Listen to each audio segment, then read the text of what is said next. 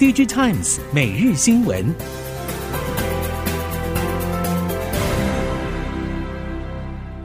听众朋友您好，欢迎收听 DJ Times 每日新闻，我是袁长杰，现在为您提供今天科技产业的新闻重点。首先带您看到台积电日本子公司 JASM 熊本厂举行开幕典礼，除了供应链与合作伙伴之外，难得邀请台日媒体前往采访。供应链表示，现场最深刻的是日本大国气场与强势。在熊本首座厂开幕典礼上，与二零二二年底南科三奈米量产暨扩厂典礼氛围完全不同。同样是台积电的厂，但所承担的任务却不一样。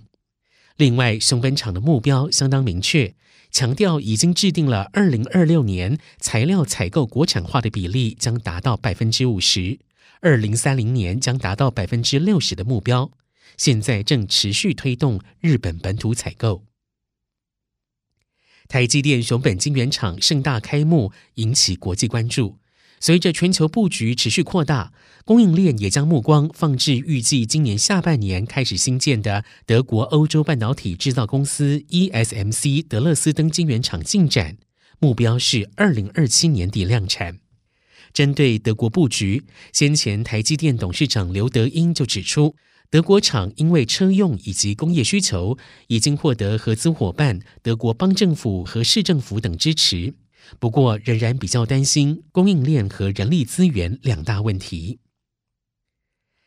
世界通讯大会 MWC 二零二四正式开展。由于 AI 成为整个科技产业的主流话题，一举让 AI 手机成为这一次展会最受期待的话题核心。AI 如何提高无线通讯的功能，也备受外界关注。手机晶片大厂联发科和高通在本次 MWC 的对垒，也就围绕上述两大主轴进行。最受关注的生成式 AI 方面，联发科和高通的竞争路径目前看起来相当一致。两家公司都是围绕着自家的 AI 平台来升级对客户的服务品质。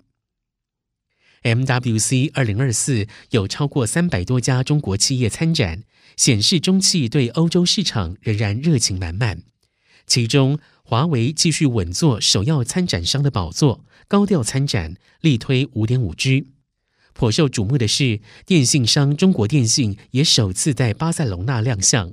电子支付大厂支付宝也首次参展，小米也预告发布小米十四系列产品，并展示旗下人车家全生态体验。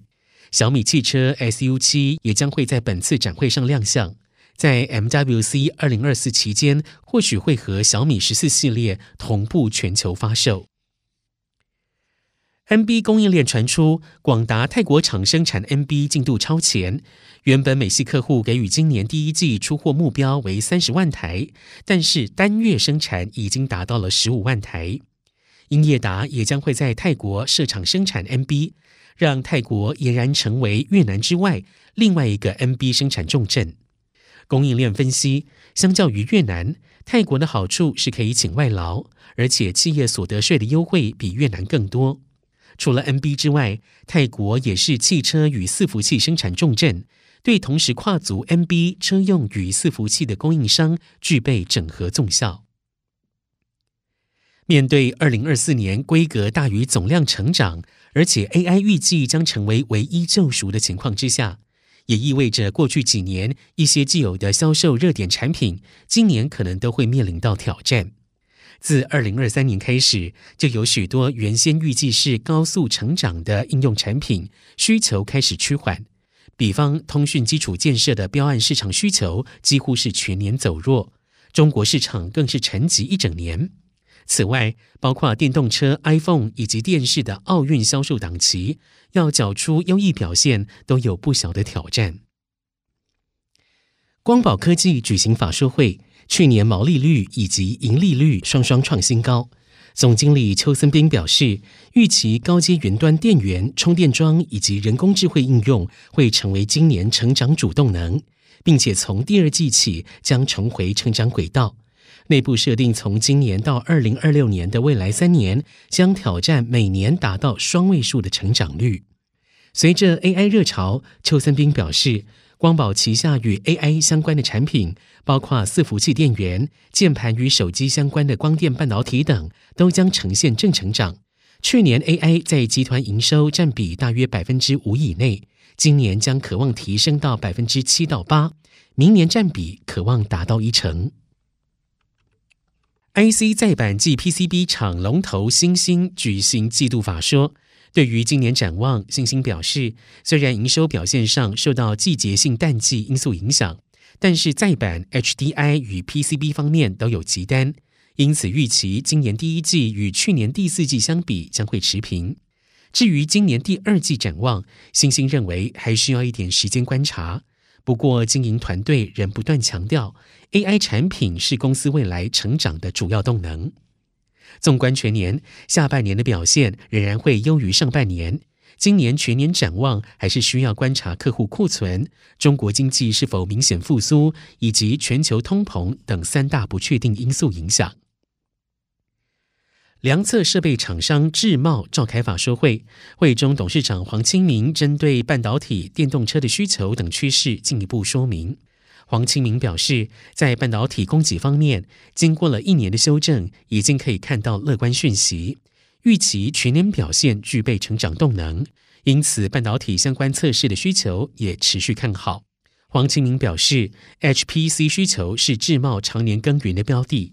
面对算力的提升，温度控制变得非常重要。智茂持续掌握市场的关键在于设备领先需求，因此等到客户产品达到量产阶段时，可以迅速地跟上脚步。日本国际智慧能源周在二月二十八号到三月一号于日本东京开展，展示氢能、太阳能、离岸风电、储能、智慧电网、生殖能、能源管理等相关产业技术与产品。包括三星、SDI、华为、本田、乐金新能源等国际业者，台厂则有宏德、士林电机、台湾钙钛矿、茂迪、盛达等业者与会。值得注意的是，在日本大力推动下，氢能燃料电池也是本次展会重点之一。从氢能汽车、摩托车到周边以氢能燃料电池为动力的建筑，都是厂商展出氢能源动力系统的研发成果项目。在电动车锂电池市场中，中系、韩系厂商囊括了超过九成的市占。如今，锂电池在中国市场上供过于求，价格大跌，让还在兴建中的中国海外锂电池新厂压力倍增。而欧洲锂电池代表瑞典 Northvolt 以及 ACC 近期都顺利为锂电池扩产完成融资。Northvolt 将用以扩建位于瑞典北部的超级工厂。ACC 则预计将新取得的资金运用于新建四条产线。彭博预测，二零二五年欧洲锂电池制造能力可以控制全球大约百分之十五，这也将削减中国市占，并且与美国竞争。台湾今年开始征收碳费，各界也关注如何取得碳权。虽然环境部先前公告碳汇目前仅限于植树造林。但是台湾现存蓝碳高达三十五万吨，比起陆域森林的绿碳，事实上蓝碳具有更高的碳汇能力。而且近期全球各地接连引发森林野火，业界认为蓝碳稳定度较高，为此近期产学界也加快脚步投入研究，以其未来加速进入碳交易市场。而近期关于蓝碳交易已经有进展。根据了解，包括近期海委会已经完成台湾本土红树林及海草床的蓝碳方法学文件修订，并且提交环境部审查。